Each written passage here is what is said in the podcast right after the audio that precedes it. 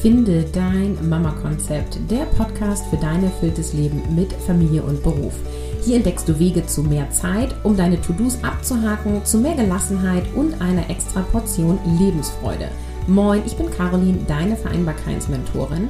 Lehn dich zurück, lass dich inspirieren und mach dich bereit für praktische Tipps und erfrischende Einsichten, die dir helfen, dein Mama-Konzept zu finden. Moin, heute habe ich dir ein Interview mitgebracht mit Dr. Daniela Gralaschan, Psychologin und Neurowissenschaftlerin. Und es wird darum gehen, warum das Selbstbewusstsein von so vielen Müttern angeknackst ist.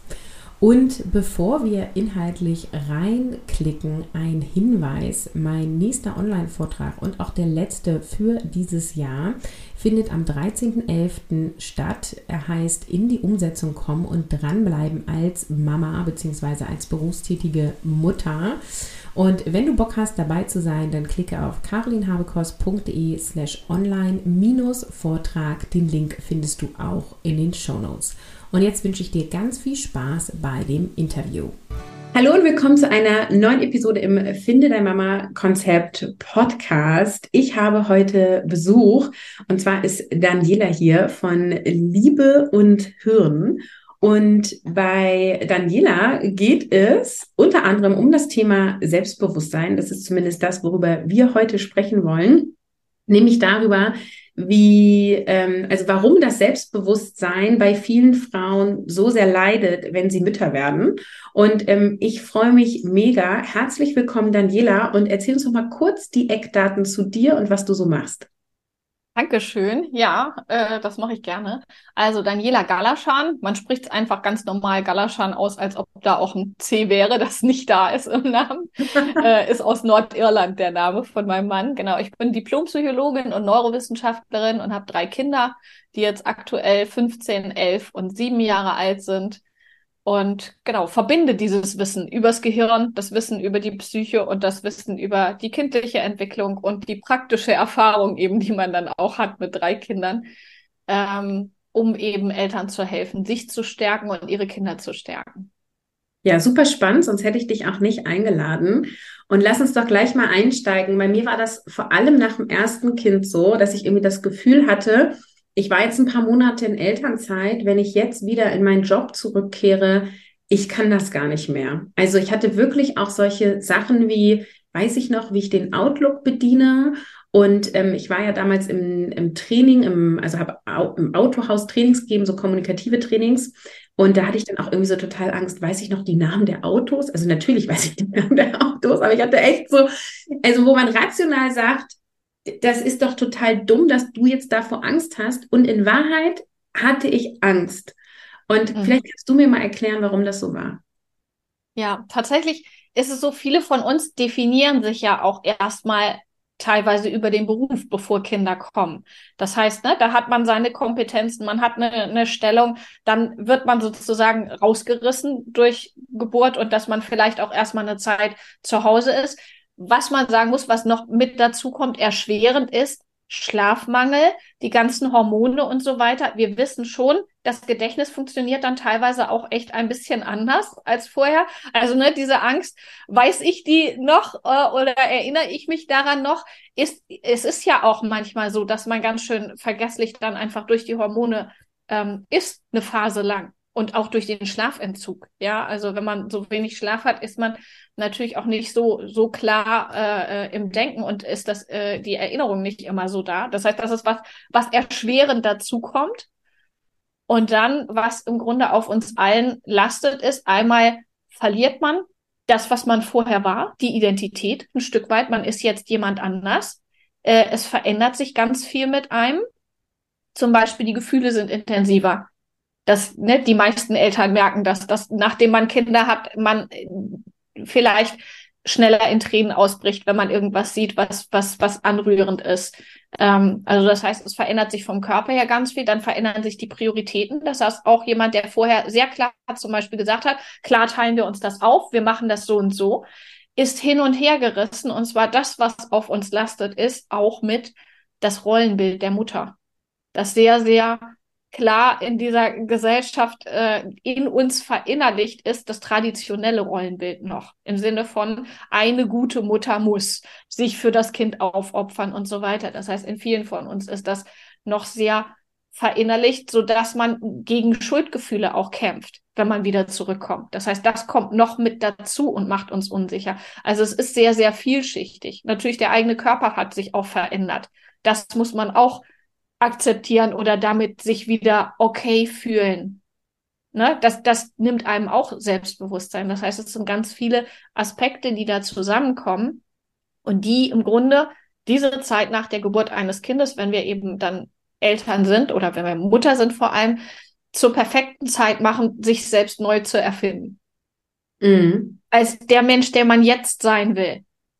Ja. Aber meistens ist man erstmal noch so verloren, sozusagen in diesem Prozess, dass man, dass es paar, oft auch ein paar Jahre braucht, bis man wieder zu sich selbst findet. Auch durch das Aufopfern und ganz viel auf die Bedürfnisse der Kinder achten und darüber die eigenen aus dem Blick zu verlieren, geschieht das. Also, ne, das sorgt noch mit da, da, dazu, ähm, dann dafür, dass wir uns, ja, dass manche Eltern sich wirklich dann, manche Mütter sich selbst verlieren, ein Stück weit auch.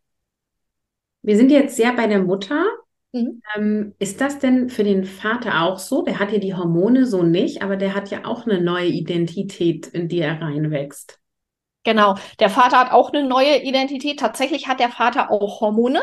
Das äh, Studien zeigen das auch sogar auch im Gehirn bei Vätern verändert sich was. Ne? Bei ja. uns Müttern ist es ja auch so, dass wir zum Beispiel ganz anders dann auf Babygeschrei reagieren, ja. anders darauf ansprechen, weil es einfach ne, notwendig ist, dass wir das auch tun. Dass solche Veränderungen passieren bei Männern auch. Mhm. Das heißt, das ist schon der Fall.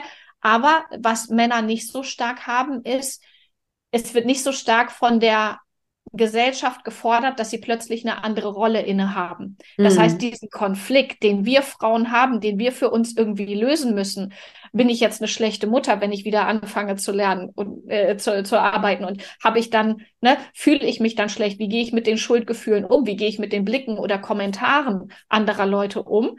Ähm, das haben Männer nicht so stark. Mhm. Das äh, kann ich total bestätigen. Mein Mann hat es ja sogar eher andersrum, dass als er Stunden reduziert hat, er dafür kritisiert wurde, weil genau. sozusagen genau. äh, das falsch rum war für die Leute mhm. in dem Kopf. Mhm. Ne? Das ist, das ist tatsächlich auch so, so, so ein spannendes Phänomen, weil die, weil es quasi in der Gesellschaft oder in unseren Köpfen auch sehr klar verinnerlicht im Sinne von Frauen sind eher beziehungsorientiert, Männer sind eher handlungsorientiert. Ne, das ist ja sowas, was wir abgespeichert haben, das typische Männer- und, und, und Frauenbild. Ähm, und es leider in unserer Gesellschaft so ist, dass Männer als mit höherem Status angesehen werden als Frauen, wird quasi, wenn jetzt ein Mann etwas tut, was man eher dem Beziehungsorientierten zuschreibt, wird das von vielen angesehen immer noch, auch unbewusst, auch wenn man das nicht möchte, als derjenige verliert an Status, weil der macht sich weiblicher. Ja. Also das ist so eine ganz spannende Dynamik, die da eben mit reinkommt ähm, und die dann wirklich auch dafür sorgen kann, dass, dass, dass Väter, die sich sehr engagieren und auch eben beziehungsorientiert handeln und ne, sich da sehr viel mit einbringen, dass die von, von einigen, die, bei denen dieses Weltbild sehr klar verinnerlicht ist und diese anderen äh, abgewertet werden auch.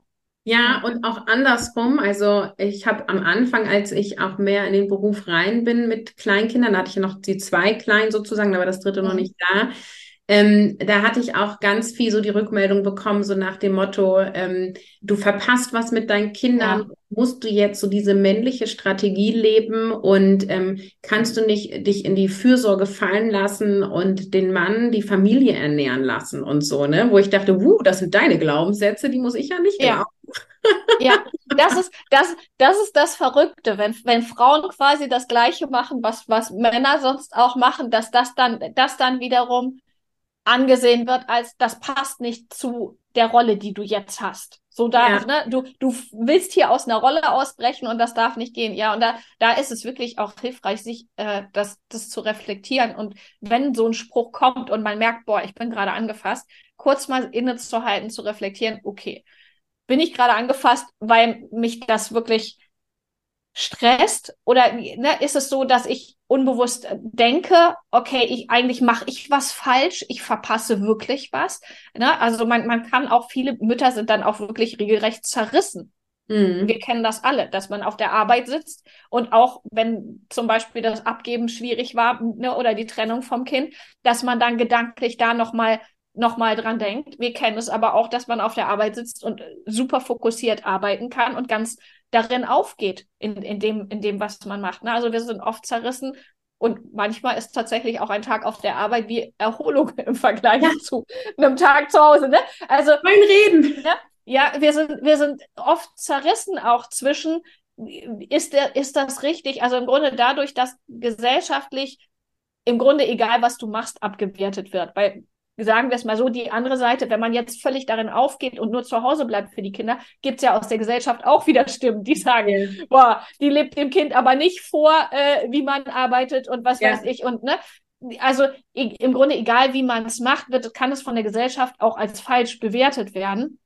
Und dann ist es für uns Mütter im Grunde, ist es ja, das Schwierige ist, den eigenen Weg zu finden und zu sagen, das ist mein Weg und damit bin ich zufrieden. Und damit, mit, da bin ich so in Einklang mit, dass ich es nicht notwendig habe, andere Mütter mit anderen Wegen abzuwerten. Weil das ist mhm. ja das, was oft passiert. Man hat sich dann einmal für einen Weg entschieden, okay, ich arbeite jetzt.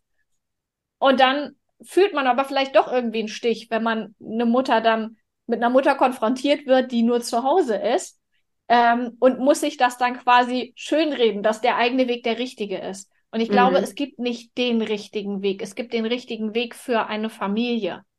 Und wenn jede Familie ihren Weg so findet, dann zu sagen, okay, das ist super, wie ihr das macht und dass wir Frauen uns unterstützen können in den unterschiedlichen Wegen, die wir finden, statt noch drauf zu hauen, und nachher fühlen sich alle schlecht, weil jeder denkt, okay, ich mache jetzt zwar meinen Weg, aber vielleicht wäre der andere Weg auch besser gewesen. Ne? Das hilft ja also auch. Das ist ja der Grund, warum ich äh, mein Business Finde dein Mama-Konzept genannt habe, weil ich eben finde, du musst so dein Konzept ja. finden. Ja. Also Konzept ist auch so sehr, ja, klingt so strategisch, aber letztendlich ja. steckt ja dahinter sozusagen dein Vereinbarkeitsmodell und deine Lösung. Und ich hatte auch immer das Gefühl, in den Zeiten, wo ich viel zu Hause war, mich viel um die Kinder gekümmert habe, dann kam irgendwie die, die gequakt haben in meinem Umfeld und gesagt haben, ey, du gibst dich aber selber auf und der andere, ja. ne, der Papa muss doch auch mal und so. Und in dem Moment, wo ich dann beruflich eingestiegen bin und am Anfang habe ich viel am Wochenende gearbeitet, so in Elternzeit habe ich Seminare gegeben, zum Beispiel übrigens an der Uni Bremen, ah, ja. aus der Ecke kommst. Richtig, ja. Ähm, und habe dann dann habe ich quasi so, ach krass, du bist jetzt Samstag und Sonntag von 10 bis 18 Uhr aus dem Haus. Wo ist denn dein Kind? Wo ich mhm. so denke, weißt du, diese Frage hat mein Mann einfach noch nie bekommen. Wo ist Nein. dein Kind? Ja. Genau, die Frage, die stellen wir Eltern oder auch, ne, wenn, wenn sich eine Mutter auf einen Job bewirbt, kommt oft auch die Frage, ja, ja. was ist denn, wenn das Kind krank ist? Die Frage ja. kommt bei Männern einfach nicht. Genau. Und damals war das schon so, dass mich das dann immer gepiekst hat und ich habe das ja damals schon, war ich schon in dieser Persönlichkeitsentwicklung drin und bin damit sehr achtsam umgegangen und habe das dann auch immer wieder genutzt, um sozusagen mich zu reflektieren und darüber zu gehen. Aber ich habe schon gemerkt, es macht was mit mir. Und heute, mein ältestes Kind elf Jahre alt, heute ist es so, dass mir das sogar Spaß macht, wenn solche Kommentare kommen, weil ich so denke, so jetzt wollen wir mal dein Wildbild ein bisschen kurz crashen. Ja. Also ich arbeite weniger Stunden, ich verdiene mehr Geld, ich kann komplett die Familie finanzieren, mein Mann kann sich beruflich seinen Traum verwirklichen, wir können inzwischen eine Babysitterin uns holen, wir haben dadurch Paarzeit, bam, ja. bam, bam, bam, bam. Ähm, und dann ist meine Erfahrung auch, weil ich dann habe, ich habe ja dann auch diese Energie und die Begeisterung, ja. ne? Dass die Leute total beeindruckt sind und entweder sagen die dann sowas so wie, oh ja, schön, dass ihr euren Weg gefunden habt und das Gespräch ist zu Ende oder der ganze Abend, wenn ich irgendwo ne, eingeladen bin, geht eigentlich um kein anderes Thema mehr, weil mir sozusagen Löcher in den Bauch gefragt werden und die Frauen dadurch total in Bewegung kommen und auf einmal sehen, wow, was ist alles mhm. möglich? So, ne? Ja. ja. Ich möchte noch mal zum Thema ähm, Selbstbewusstsein vom Wort her. Ja, ähm, also was genau bedeutet Selbstbewusstsein? Bedeutet es das, was es sozusagen aussagt, also dass ich mir über mich selber bewusst bin, ähm, weil was ich schon beobachte, und das ist das, was ich quasi auch gerade schon gesagt habe, in meiner Entwicklung als Mutter und auch als berufstätige Mutter, ähm, habe ich so mehrere Stufen durchlaufen. Und ähm, ich hätte damals schon auch gesagt, dass ich vom Typ her eher selbstbewusst zumindest wahrgenommen werde. Also ich habe mich nicht immer selbstbewusst gefühlt, aber ich wurde schon immer Immer wurde ich als selbstbewusst wahrgenommen, auch schon in der fünften Klasse, ja. Mhm. Ähm, und heute würde ich sagen, boah, ich bin echt richtig selbstbewusst, ne? Ich, mir macht es sogar Spaß, solche Gespräche zu führen. Deswegen lass uns da mal tief reingehen. Ja. Was ist Selbstbewusstsein? Genau, also Selbstbewusstsein, wie du schon sagst, sich selbstbewusst sein. Also das heißt, da hört, gehört ein Stück mit dazu, wie schätze ich mich selbst ein, wie vertraue ich mir selbst auch, wie kann ich mich auf mich selbst verlassen, ne? So wie schätze ich ein, dass ich mit Herausforderungen auch umgehen kann. Aber es heißt so schön, Selbstbewusstsein ist aber ganz, ganz viel oft und erstmal, gerade wenn wir aus der Kindheit und Pubertät kommen, erstmal beeinflusst davon, was andere über einen gedacht und gesagt haben und was man da mitbekommen hat. Also ne, ganz viel von dem, was wir als Selbstbewusstsein bezeichnen, ist von anderen. Von dem, was wir gespiegelt bekommen haben oder meinten, gespiegelt bekommen zu haben. Manchmal sind es ja auch eigene Schlussfolgerungen, mhm. ne, die man trifft, boah, der mag mich nicht oder die finden mich so und so und die anderen denken über einen vielleicht was ganz anderes. Also es muss gar nicht stimmen, die Selbstwahrnehmung mit der Fremdwahrnehmung, aber es prägt sehr und gerade ne, die Kinder prägt es natürlich sehr, die Art und Weise, wie mit ihnen und über sie gesprochen wird und wie sie mitbekommen, was andere Menschen von ihnen denken. Mhm. Das prägt natürlich, wie man sich selbst sieht. Das heißt, das Selbstbewusstsein, auch wenn es selbst heißt, entwickelt sich quasi in Interaktion mit anderen. Und mhm. genau, und das, ich finde es immer schwierig, es zu definieren, weil es sehr, sehr, sehr viele verschiedene Aspekte mit beinhaltet. Wenn ich mir selbst bewusst bin, dann weiß ich zum Beispiel auch, wo meine Grenzen sind. Dann kann ich auch klar anderen gegenüber meine Grenzen deutlich machen und auch ne, die verteidigen sozusagen. Das heißt, ne, Grenzen setzen, Nein sagen, sowas gehört für mich mit zum Selbstbewusstsein. Aber auch sowas wie die innere Stimme. Wie redet die mit dir? Machst du dich selbst, ne, hast du so einen inneren Kritiker, der dich immer wieder selbst fertig macht? Das ist auch ein Selbstbewusstseinsaspekt. Oder was manche nicht wissen, dass es mit zum Selbstbewusstsein gehört, ist, wenn man sehr perfektionistisch ist mhm. ist das im Grunde ein ständiges, ich muss gut genug sein, ich muss gut genug sein, ne? ich muss mehr als 100 Prozent im Grunde geben, um zu zeigen, dass ich doch gut genug bin. Ja. Also es gibt ganz viele verschiedene Aspekte. Ähm, ich habe zum Beispiel eine, eine, Analyse, eine Selbstbewusstseinsanalyse, die man machen kann, wo 23 verschiedene Aspekte okay. abgedeckt sind. Ne? Ja. Also das heißt, man kann auf verschiedene und man äh, verschiedene können hoch sein und verschiedene können niedrig sein. Das heißt, es kann sein, dass ich gut Grenzen setzen kann, weil ich mhm. das vielleicht gut gelernt habe oder ne, weil das vielleicht auch gefördert wurde, dass ich das als, als Kind konnte.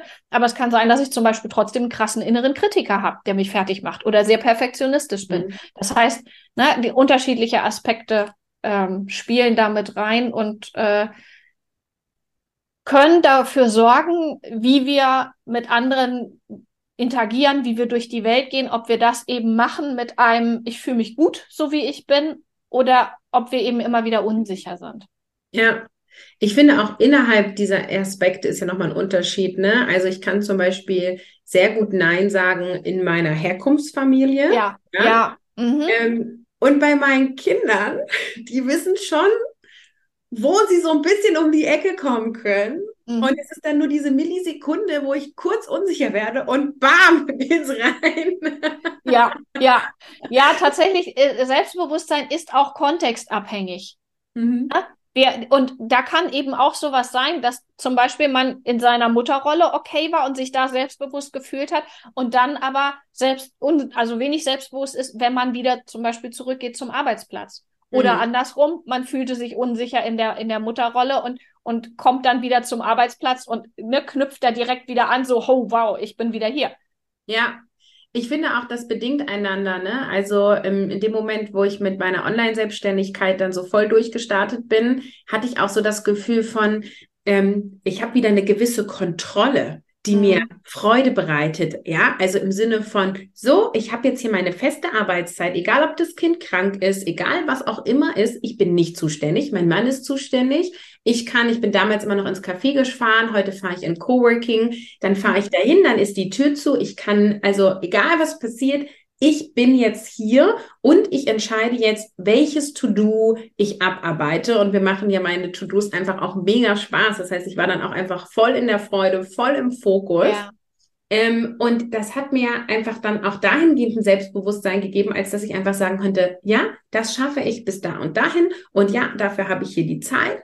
Und dann ist es auch übergeschwappt mhm. mit den Kindern, weil ich irgendwie so das Gefühl hatte, so von, ich habe diesen Lebensbereich gemeistert, ich habe den im Griff, ich bin da irgendwie Führungskraft, so, ich bin mir da selbst gegenüber verbindlich und konnte dann auch diese Energie mitnehmen in den Familienalltag. Und ich habe das mhm. hier auch im Podcast schon öfter auch erzählt. Ich habe mir in den Elternzeiten sehr schwer getan, wirklich äh, einen erfüllten Alltag zu haben, weil halt permanent diese Fremdbestimmung ja. ähm, und auch diese monotonen Dinge, ja, das Kind die ganze Zeit schuckeln oder so, ja. äh, das hat mich einfach ähm, nicht ausgelastet. So ja. mental. Körperlich war ich eher überfordert und mental mhm. unterfordert. Mhm. Und mir das einzugestehen und dann Lösungen zu finden, das war ja dann auch so der Startschuss von Finde dein Mama-Konzept. Und deswegen kann ich das so fühlen, was du da sagst. Ja, ja, tatsächlich, das kann ich bestätigen, das ging mir auch so und ich hatte das aber auch schon geahnt, dass mir quasi einfach nur mit Kind alleine zu Hause sein, dass mich das nicht ausfüllen würde. Also wir hatten es tatsächlich bei der Großen so gemacht, dass wir, da hatte mein Mann noch ein Stipendium und wir haben quasi gesagt, okay, jeder 50-50. Das heißt, ich habe nach dem Mutterschutz äh, vier Stunden am Tag äh, gearbeitet. Was heißt, wir sind dann gemeinsam, ich hatte den Vormittag mit ihr dann zu Hause dann sind wir in die Mensa essen gegangen äh, zusammen. Wir waren ja an der Uni beide und äh, dann ist er meistens noch mit dem Kinderwagen eine Runde spazieren gegangen und hat sie mir durchs, durchs Fenster reingereicht zum Stillen zwischendurch. Da musste ich nicht abpumpen. äh, und ich habe die vier Stunden dann gearbeitet. So, ne? Ähm, ja, das heißt, äh, wir müssen für uns im Grunde was finden, wie wir, wie, wie wir da für uns ein, ein Konzept machen, wo wir als die Person, die wir jetzt sind mit Kind, uns wohlfühlen. Ne? Von daher finde ich das super gut mit diesem, mit diesem Mama-Konzept und das, das finden und sich, sich seinen Weg ja. überlegen, der einen ja. Ja, lass uns doch zum Ende noch mal so ein bisschen äh, zusammenfassen. Also mhm. Selbstbewusstsein, hast du gesagt, ähm, haben wir ganz oft dadurch, dass wir sozusagen uns über den Beruf definieren und wenn wir dann in Elternzeit gehen oder in Mutterschutz, dass das ja. sozusagen wegfällt und ähm, ja auch durch Hormone und Schlafmangel unser Gedächtnis wirklich auch ein bisschen anders funktioniert oder den Fokus auf andere Dinge setzt. Ja. Dann hast du gesagt, dass wir wirklich auch zu jemand anderen werden und ich finde, das ist also darf die Hörerin hier, die hier zuhört, einfach auch mitnehmen. Du hast eine neue Identität. Das heißt nicht, dass du komplett alles äh, nicht mehr da ist, was du vorher warst, aber es bedeutet, dass ja eine neue Evolutionsstufe, ein neuer Aspekt aus dir rausgekommen ist und ich habe das übrigens auch fast bei jedem, also was heißt fast, ich habe das bei jedem Kind ein Stück weit so empfunden. Schon am krassesten beim ersten Kind, ja. aber ich habe das nach jedem Kind, hab, hat sich meine Identität und mein Selbstbewusstsein verändert. Ja, ja. Ja, und es ist definitiv so, dass Selbstbewusstsein vom ein, von einem Bereich auf den anderen auch überschwappen kann. Ja. Ne? Wie du es auch berichtet hast. Das, das, ist, das ist tatsächlich so. Ähm, es kann aber trotzdem Bereiche geben, wo man wenig selbst, ne? Manche haben das in, in Bezug auf die eigenen Eltern mhm. zum Beispiel, dass man da dann doch gefühlt noch mal so ein bisschen innerlich in die kindliche Rolle reingeht, durch die Art und Weise, wie die vielleicht auch mit einem reden und dass es einem da schwerfällt, sich äh, abzugrenzen oder klar zu sagen, wie man möchte, wie mit den Kindern umgegangen wird. Ja, dann hast du gesagt, ähm, also ein weiterer Grund, warum das Selbstbewusstsein leidet als Mutter sozusagen, ist, dass sich dann die Prioritäten verändern und es dann auch eben crasht mit dem Rollenbild der Gesellschaft, obwohl das ja schön am Schwanken ist im positiven Sinne. Ja, zum Glück, ja. Und ähm, natürlich auch, weil sich der Körper verändert ähm, und wir sozusagen auch uns da wieder in ein ja, Wohlgefühl bringen dürfen. Habe ich jetzt noch irgendeinen ja. Aspekt vergessen, warum das Selbstbewusstsein bei vielen Frauen so leidet, wenn sie Mutter werden? Eine Sache, die noch erschwerend sozusagen dazukommt, ist, dass gerade wenn wir unter Stress sind, wir oft sehr per Autopilot sozusagen handeln. Das heißt, dann übernimmt der Autopilot und dann motzt man vielleicht die Kinder an obwohl mhm. die Situation, sagen wir mal, es ist was Kleines, ein Glas fällt um. Ja, das ist eigentlich nichts, worüber man sich aufregen muss bei Kindern. Es kommt häufiger vor. Ja, aber dann motzt man die an und äh, denkt sich nachher, boah, warum habe ich denn da, warum mhm. ich, bin ich da so explodiert? Weil man vorher über den Tag hinweg nicht ordentlich mit seiner Energie umgegangen ist ne, und eben nicht die Gefühle einfach aufgelöst hat, die sich vielleicht angestaut haben. Das heißt, äh, weil wir keine Vorbilder hatten, die uns vorgelebt haben, wie wir mit unserem Energiepegel umgehen. Mhm. Ähm, und dadurch eben häufig dann in so einen Stressmodus reinrutschen und dann per Autopilot Dinge machen, dann, ich denke, die meisten kennen das, dass man vor dem Kind steht und plötzlich kommen Worte aus deinem Mund, wo du denkst so, boah, ich höre mich an wie meine Eltern oder ja. wie ne, irgendjemand aus irgendeinem Film, den man gesehen hat oder im, in der Schule oder im Kindergarten, wo geschimpft ja. wurde und man denkt so, so will ich nicht mit meinen Kindern reden. Ja.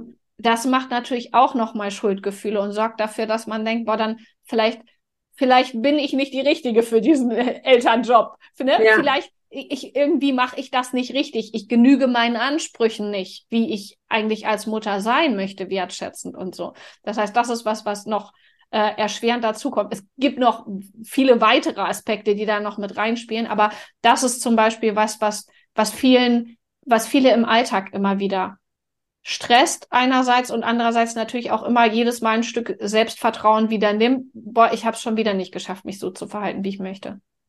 Ja, das kann ich auch so fühlen. Ne? Also wenn ich so in meinem Stresspegel war und Schlafmangel und so, ich erinnere mich an Situationen, wo ich irgendwie bei meiner Zahnärztin angerufen habe und die einfach nur gesagt haben, nee, wir haben diese Woche keinen Termin mehr und ich dann aufgelegt habe und einfach geweint habe. Ich ja, gesagt, ja. kein Termin.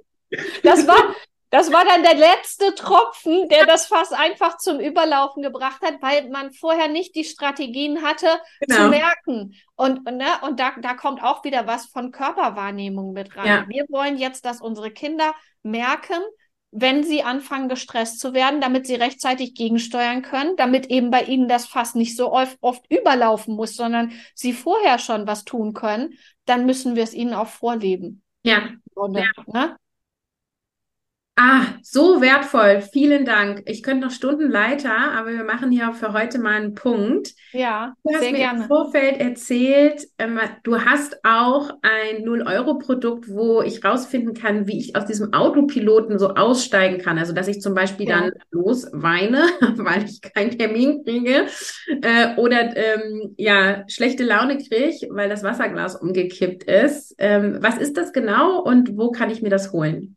Genau, das ist eine äh, Herzwortstrategie, also eine Strategie, wie wir mit einzelnen Worten als Erinnerungsanker sozusagen es schaffen können, immer häufiger so zu handeln, wie wir das wollen.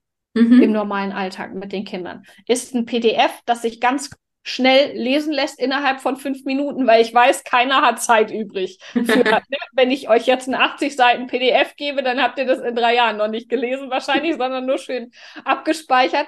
Also es ist kurz und knackig und ist eine Strategie, die man wirklich einfach mit normal durch den Alltag nehmen kann und die einem da helfen kann.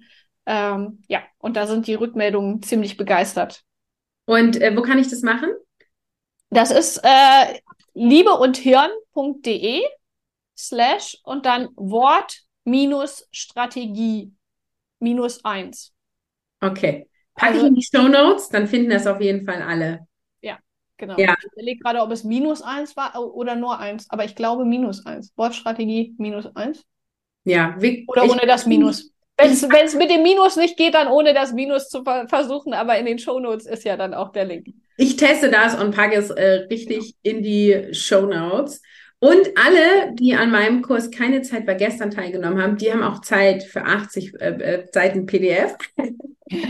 Müssen sie haben. Das Nein. ist super. Ja. Ich freue mich, wenn es zeiteffizient ist, aber äh, genau, genau da ähm, ein Teil der Community äh, hat auf jeden Fall Zeit. das ist gut. Ja, cool. Ähm, vielen, vielen Dank.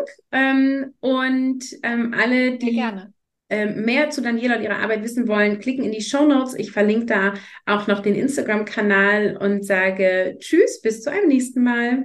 Tschüss, Dankeschön. Ich hoffe, du konntest ganz viele Impulse für dich mitnehmen, wenn du Bock hast, in die Umsetzung zu kommen, Dinge wirklich zu Ende zu bringen, sei es endlich das Fotobuch fertigzustellen oder endlich auszumisten oder dich endlich um deine Altersvorsorge zu kümmern oder oder oder. Also wenn du lernen willst, wie du Dinge umsetzt, dann komm zu meinem Online-Vortrag. Den Link findest du in den Show Notes.